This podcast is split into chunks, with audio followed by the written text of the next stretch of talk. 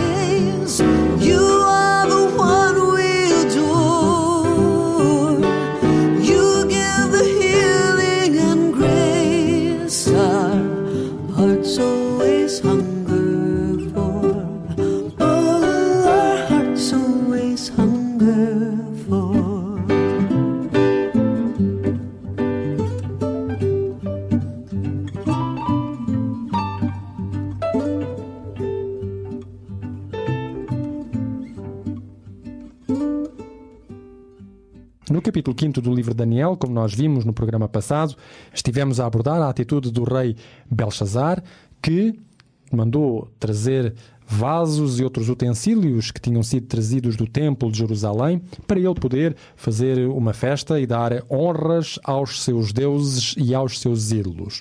Quando ele estava justamente a fazer a sua festa, apareceu numa das paredes do palácio uma mão que escreveu algumas inscrições. Essa mão deixou uma impressão terrível sobre o rei e sobre os seus convidados, e a partir daí este rei vai reagir como reagiu outrora o rei Nabucodonosor. A primeira atitude deste rei, Pastor Elísio Carvalho, é chamar aquilo que nós designamos pelos profissionais da religião, os caldeus, os astrólogos, para eles poderem verificar o que é que se passava, porque aquilo não era um facto natural, era notoriamente um facto sobrenatural. É verdade, aqui eh, neste capítulo 5 é interessante a diversos níveis, como iremos ver alguns aspectos, não é assim? Onde vemos, em primeiro lugar, o confronto entre a juventude e os menos jovens. Ou seja, aqui este Belshazzar, o rei, o, um homem que estamos neste contexto, o capítulo 5, eh, estamos no ano 539 antes de nossa era e este jovem, parece, tem cerca de mais ou menos 26 anos, enquanto o profeta Daniel nesta época teria eventualmente também 83 anos.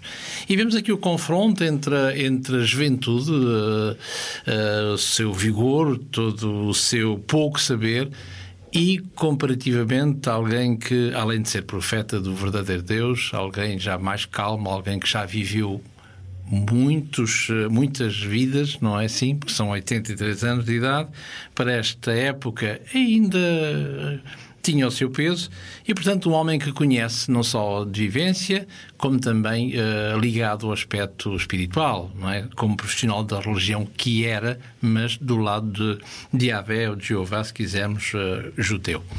Ora, e, e este, este capítulo 5 de Daniel é tremendamente rico, como todos, aliás, uh, neste aspecto de que, neste confronto entre, entre a juventude, que pensa que conhece e uh, o saber mais calmo, mais ponderado e, logicamente, que não comete erros, o que é normal e evidente. Exatamente. Este, este jovem vai ficar frustrado porque ele pede a estes astrólogos que possam de, decifrar e interpretar o que está na parede. Ele vai dar, inclusivamente, uma, uma recompensa.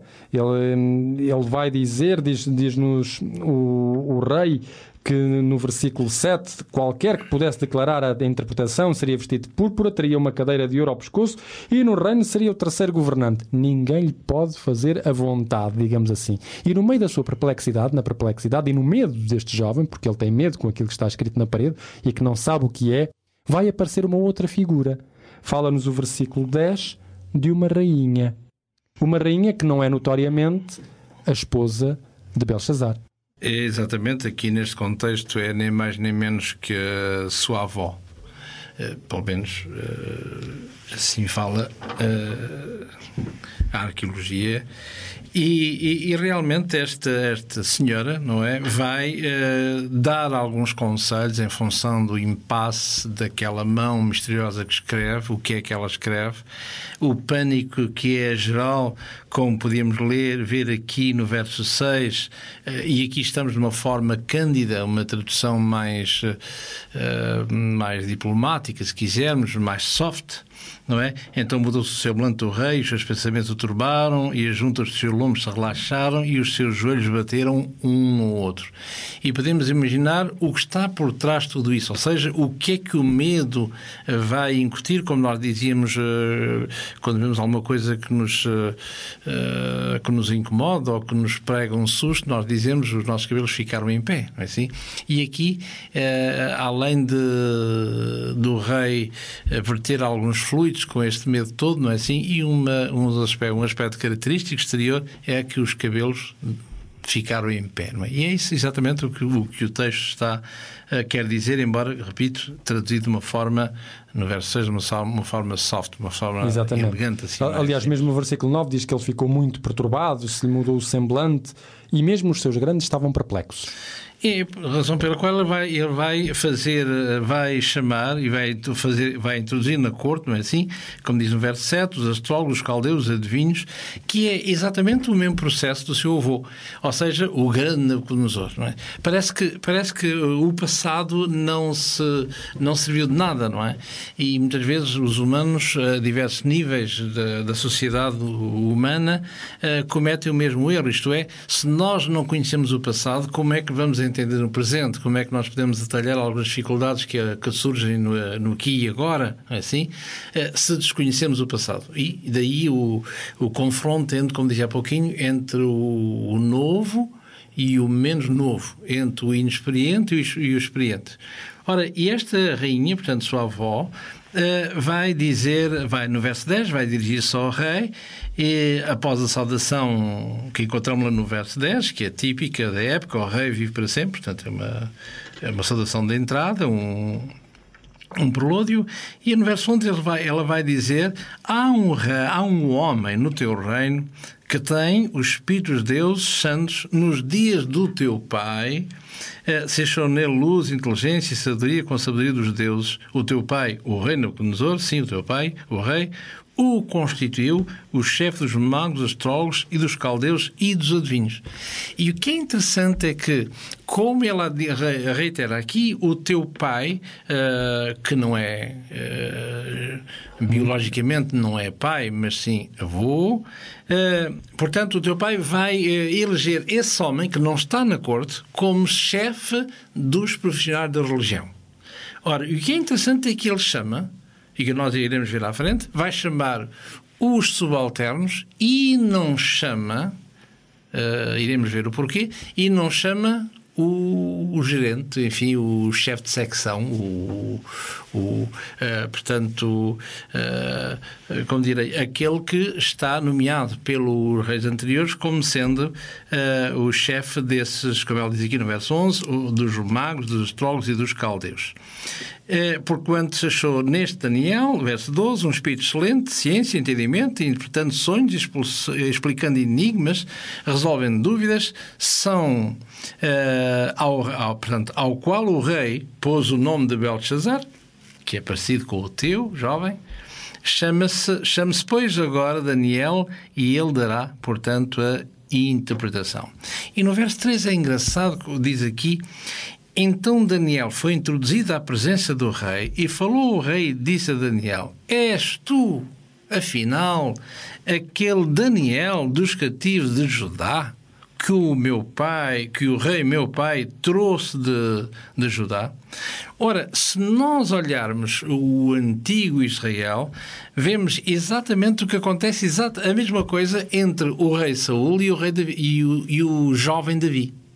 Ora, governava o primeiro rei de Israel, que é Saul. Samuel vai uh, ungir Saul como sendo para ser o primeiro rei. Uh, Saul faz, comete algumas gafes a nível governamental uh, que irão ter o seu preço.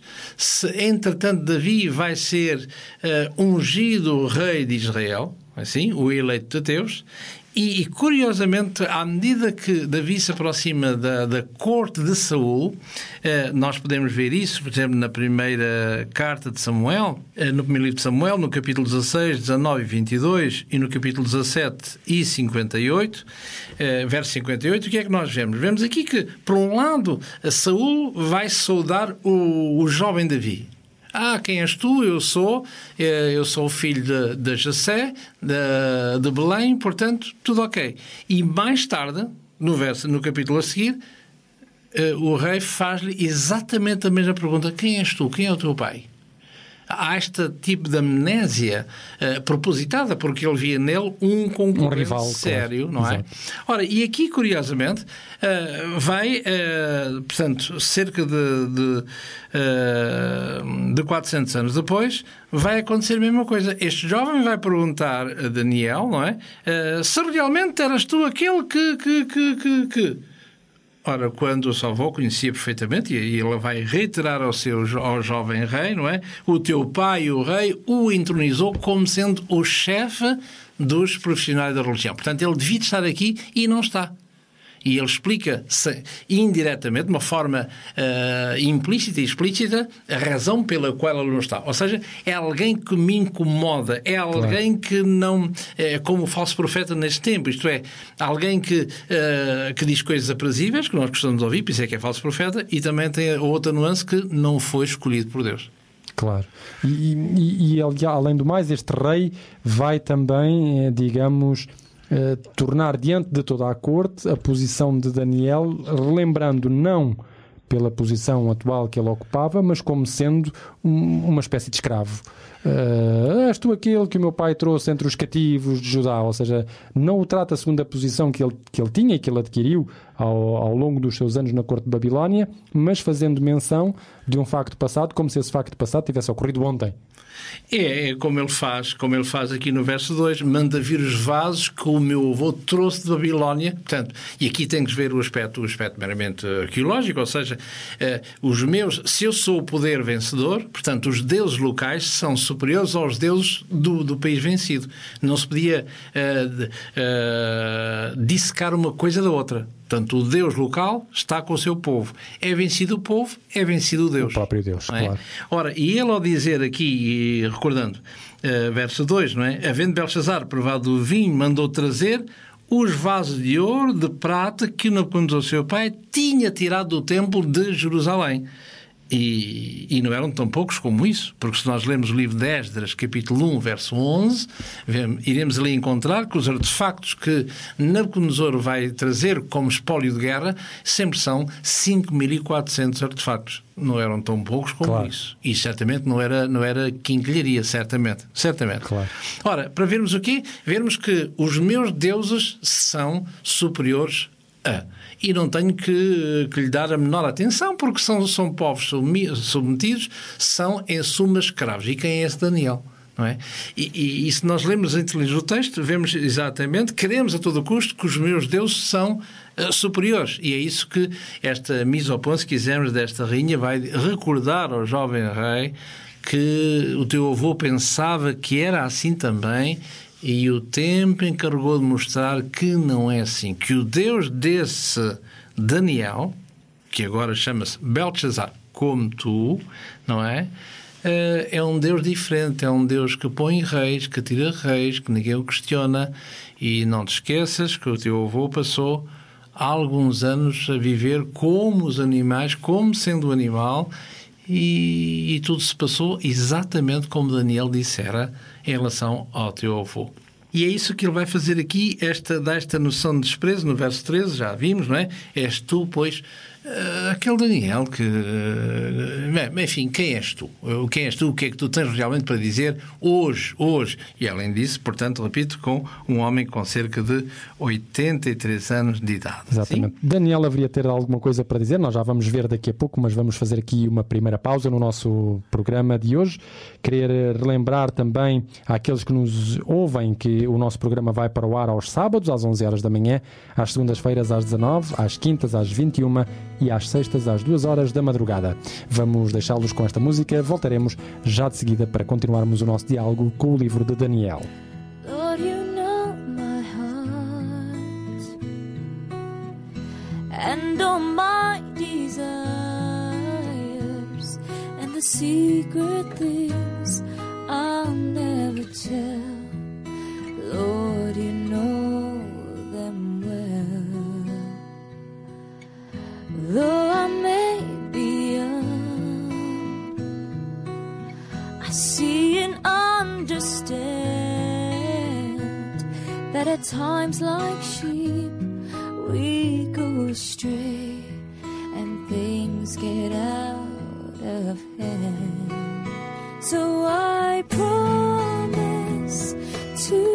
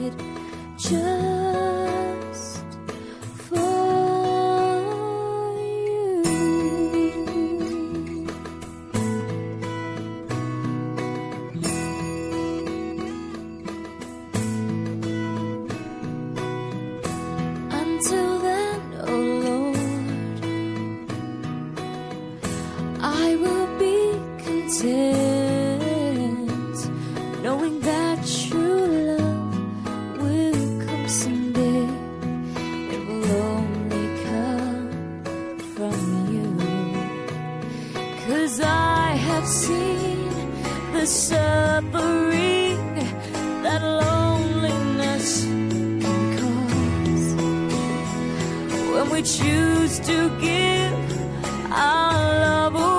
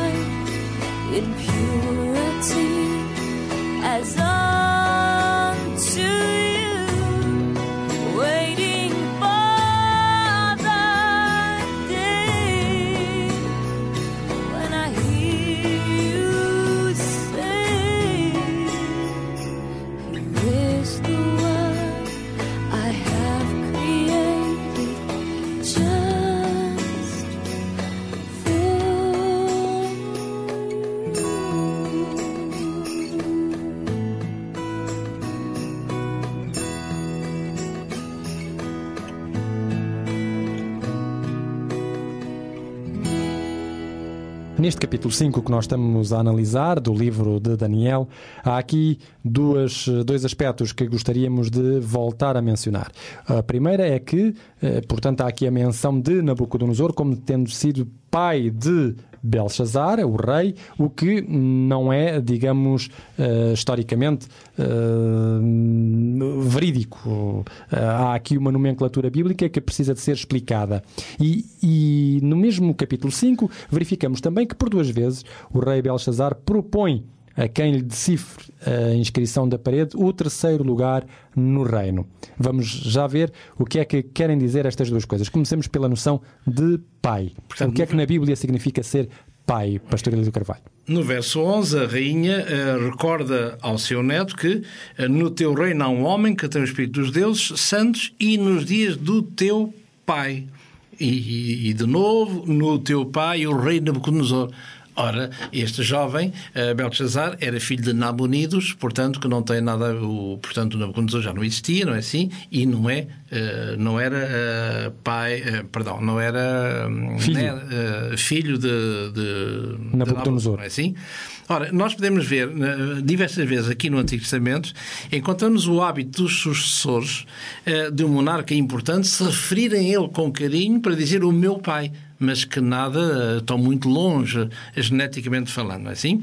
Por exemplo, Abiam, que era, ele chama, chama que é o filho de Davi, ele é chamado é o filho de Davi, podemos ver isso em 1 de Reis, capítulo 15, no verso 3, quando na realidade, geneticamente, era filho do rei Roboão, 1 de Reis 14, 31, logo, consequentemente, era neto de Salomão, 1 de Reis 14, 21, e consequentemente, bisneto de Davi. E, no entanto, para Davi, ele chama o meu pai, pai Davi. É? Exatamente. É? Temos outro, outro exemplo, o rei Asa. Também se diz que é filho de Davi, primeiro livro de Reis, capítulo 15, verso 11, quando na realidade, geneticamente falando, é filho de Abiam, primeiro de Reis 15, verso 8, consequentemente neto de Roboão, primeiro de Reis 14, 31, logo bisneto de Salomão e trineto de Davi. E, no entanto, ele é meu pai, não é?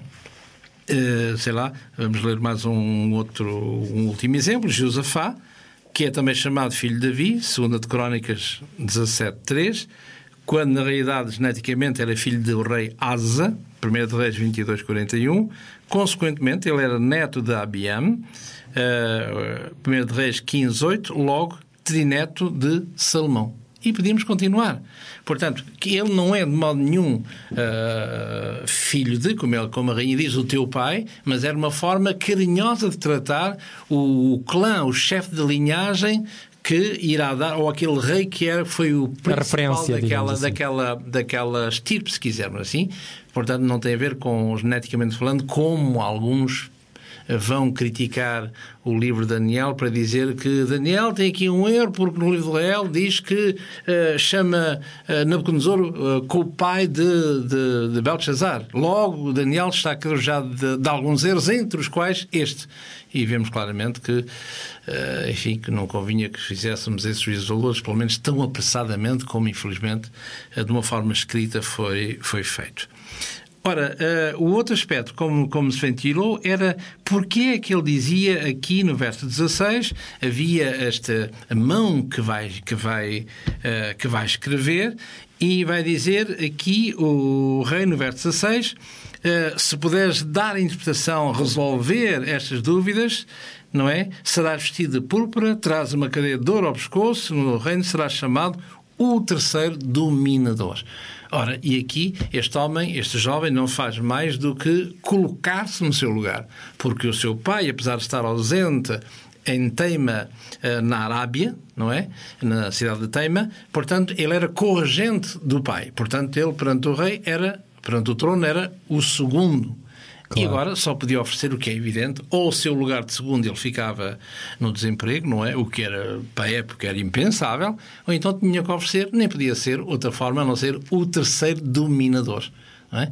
Portanto, eh, temos Nabonidos, o seu pai, temos Belshazzar, E uh, temos então, finalmente, este Daniel que seria, caso aceitasse, uh, aceitasse e decifrasse, sim, aceitasse o terceiro dominador. E o que é interessante. Mas Daniel recusa. Exatamente. O que é interessante me dizendo do verso 17, Daniel respondeu-lhe e disse, na presença do rei, uh, que é preciso ter não só um, um traquejo da corte, como também para esta época estamos a falar com, com o rei e o rei de Babilónia, ou seja, o rei dos Estados Unidos da época, não esquecer, não é assim? É, neste período pré-clássico. Diz aqui, então o Daniel disse ao, na presença do rei, verso 17, os teus dons fiquem com, contigo, dá os teus presentes a outros. Todavia, eu lerei ao rei a escritura que lhe farei saber também, de igualmente, a sua interpretação. Ora, e, e, vemos aqui porquê? Porque Daniel serve o Deus dos deuses. Daniel serve o Criador de todas as coisas, não é? Como mais tarde irá dizer o apóstolo Paulo na sua primeira carta a Timóteo, no capítulo 6, onde ele vai dizer que, eh, como diz, como parafraseando Jó, nascemos nus e nos morreremos. Nada trouxemos para este mundo, nada levaremos para este mundo. E era preciso reiterar este jovem o que a vida nos ensina e mostrar que realmente aquilo que o homem põe o seu coração neste mundo eh, para Deus não tem qualquer valor a não ser o caráter, não é assim? Claro, exatamente. Oh, Daniel também, por aquilo que nós temos aprendido dele, não era alguém que procurasse o poder.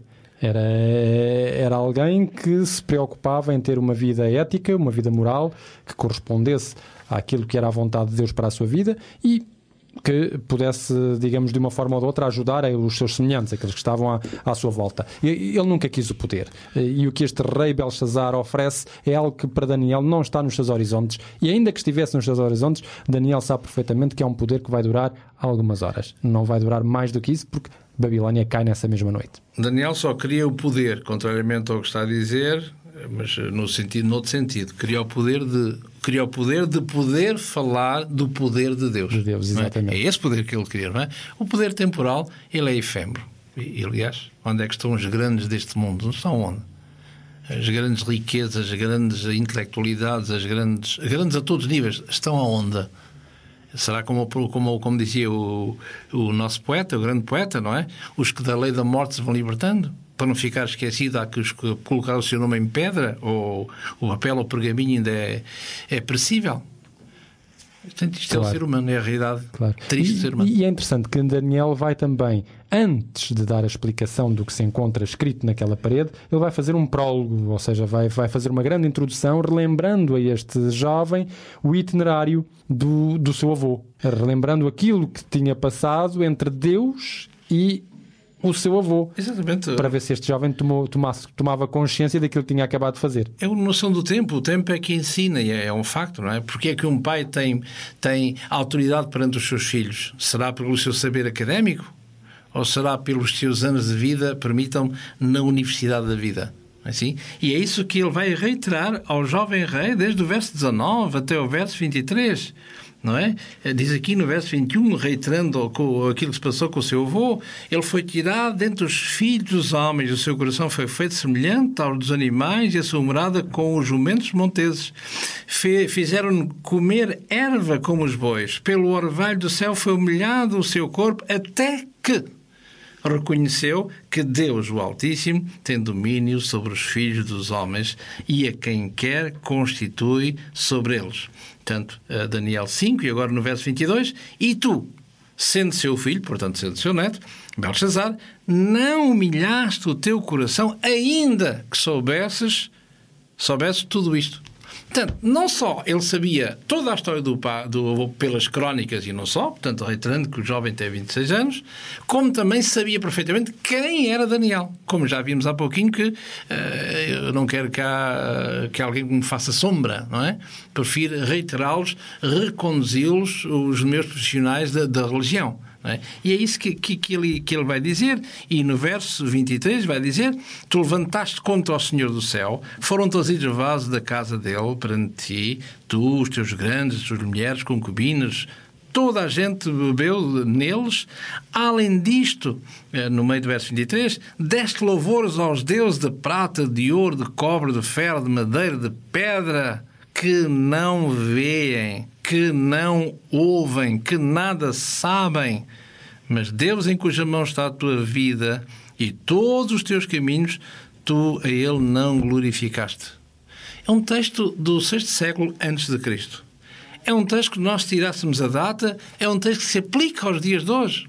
Quantos não estão uh, nestas mesmas condições? Isto é, adoram uh, deuses de prata, de ouro, de cobre, de ferro, de madeira, de pedra, que não veem, têm olhos, mas não veem, não ouvem, não é? Têm o, e, e nada sabem. Ora, uh, e é isso convinha eh, este pequeno propósito, muito rapidamente. Eu lerei dois textos, que um deles se encontra no Salmo, Salmo, o Salmo, perdão, o profeta Isaías, no capítulo 45 e no verso, no verso 10 onde fala aqui uh, algo interessante em relação a esta problemática, uma vez mais, de, dos ídolos, não é assim? Que podíamos dizer muitas e muitas coisas. Vemos aqui em Isaías 45, verso 20, diz assim: Congregai-vos e vinde, chegai-vos juntos os escapaste das nações nada sabem os que conduzem em procissão as suas imagens cultura feitas de madeira e rogam a um Deus que não pode salvar. Será que isto, no campo português, nos recorda algumas coisas? Enfim, cada um que tire, uh, obviamente, as suas ilações e que, merece, e que merece todo o nosso respeito, aquilo que, em termos humanos, podemos contornar a situação, mas a palavra de Deus ela é tremendamente clara. O profeta Jeremias, desta vez, no capítulo 10, no verso 4 e 5, quero ver o que ele, o que ele diz. Com prata, com ouro enfeitam o ídolo. Claro. Uh, com pregos e com martelos o firmam para que não se mova. São como a palmeira, obra torneada, mas não podem falar, necessitam de quem os leve, portanto, no andor, portanto, não podem andar. Não tenhais receio deles, pois não podem fazer mal, nem tampouco têm poder para fazer o bem. Portanto, são palavras duras, de, de, quer de, de, um profeta, quer de outro para o seu povo, mas, são, mas essas palavras, infelizmente, nos dias de hoje, é, são exatamente a mesma coisa. E nós, como dissemos no programa anterior, assim, uh, nós brincamos, se quiserem, alguém tenta contornar a situação, com estas uh, palavras, não é? De uh, bom, nós não uh, sabe, nós não veneramos, ou melhor, não adoramos, mas venerar. Adorar é prestar culto à divindade, venerar é reverenciar. Mas qual é, qual é a diferença? Se nós lermos Jeremias 44, verso 17, por exemplo, onde uh, Jeremias coloca, denuncia um, um, a forma idólatra do povo, onde o povo de Deus caiu, não é? E vai adorar uma deusa, não é? De, de, de madeira ou de ouro, não importa, chamando-lhe Rainha dos Céus. Uh, até parece que isto tem a ver com connosco, de certa maneira, pelo menos no território português, não é assim? Uh, e essa Rainha dos Céus, uh, enfim, como algumas, alguns movimentos religiosos que merecem o nosso respeito, que tem, leria este propósito, por exemplo, pode o ouvinte não conhecer, Uh, no pormenor, fala aqui, uh, quando nós falamos na nossa, uh, no nosso, enfim, no campo português, no Santuário de, de, Fátima, repito uma vez mais, que merece todo o nosso respeito, embora a Bíblia é contra essa prática, diz aqui, uma notinha que gostava de ler, em campanha nacional para a recolha de ofertas para a confecção de uma coroa, angariaram-se 8 quilos de ouro e inúmeras pedras preciosas. De um valor incalculável, nesta coroa da Virgem, trabalharam gratuitamente 12 especialistas durante 3 meses. Exemplar único e pesa 1.200 gramas e tem 313 pérolas e tem 2.679 pedras preciosas. Ora, isto é o que está na, na, na, imagem, não é assim? Qual é a diferença entre um ídolo e os textos que estamos a, a acompanhar? Venerar? Adorar? Que relação tem uma coisa com outra entre o objeto e a realidade? Rigorosamente não tem nada a ver. Claro. E estamos totalmente contrários, contrários à palavra de Deus, embora, repito, não estamos contra ninguém longe de lá, estamos simplesmente a tentar situar a palavra de Deus com a, com a prática humana. E ela, repito uma vez mais, deve merecer todo o nosso respeito. Uma coisa é dizer que é bíblico E outra coisa é dizer eu venero ou adoro que cada um é livre fazer o que quiser, mas que temos de comparar que o cânon é a palavra de Deus e não a nossa vontade. Claro. Antes de abordarmos o que significava aquela escritura, vamos só fazer aqui mais um intervalo musical e dizer aos nossos ouvintes que podem ter à sua disposição um livro o livro chama-se Daniel Verso por Verso e que nós colocamos à vossa disposição para poderem também complementar com aquilo que vão ouvindo no programa do Fórum Bíblico os vossos conhecimentos sobre o livro de Daniel. Podem fazer os vossos pedidos para os endereços que vão vos ser indicados já de seguida. Nós voltaremos logo depois de mais uma música aqui no programa do Fórum Bíblico. Ligue-nos para 21 3140166 ou contacte-nos para o e-mail forumbíblico.radioclubdecintra.pt ou pode escrever-nos para a Rua Acácio Paiva, número 35 A 1700 004, Lisboa.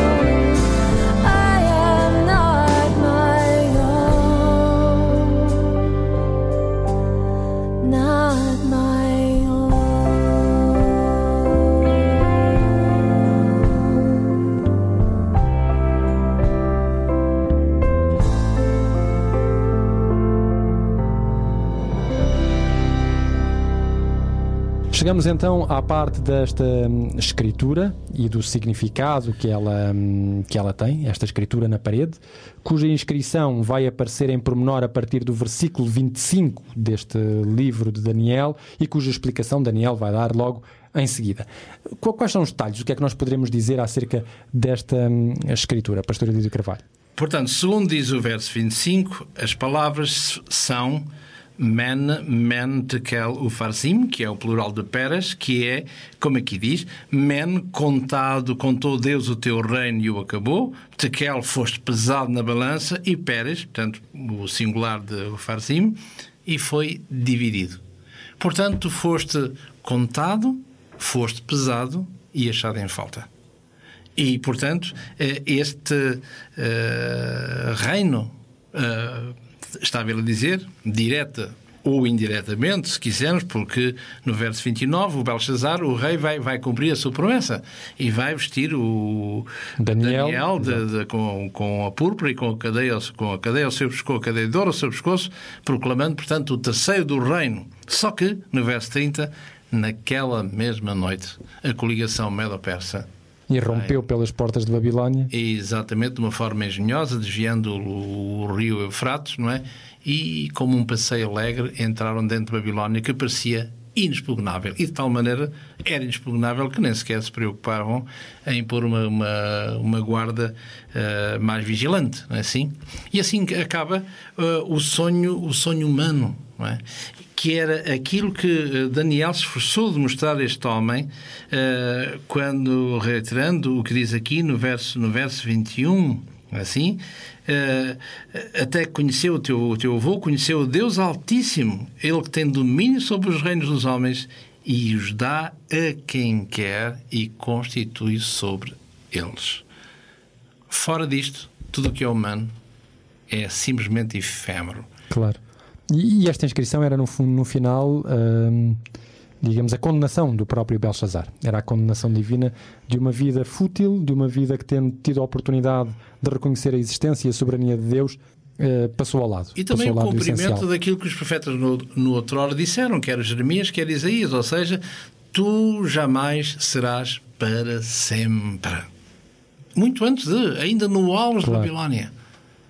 Cerca de 55 anos antes tu jamais serás para sempre. Isto é que é o verdadeiro profeta. Claro, é situar-se no tempo segundo a perspectiva de Deus. Exatamente. E é desta maneira que uh, vos deixamos no programa do Fórum Bíblico de hoje. No próximo programa começaremos a analisar o capítulo 6 do livro de Daniel.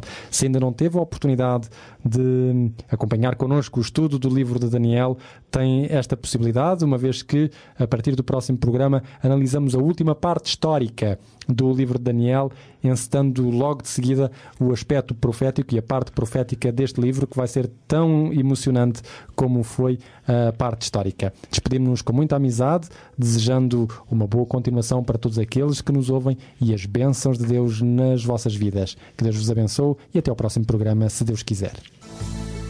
Fórum Bíblico para descobrir as verdades do livro dos livros, a Bíblia.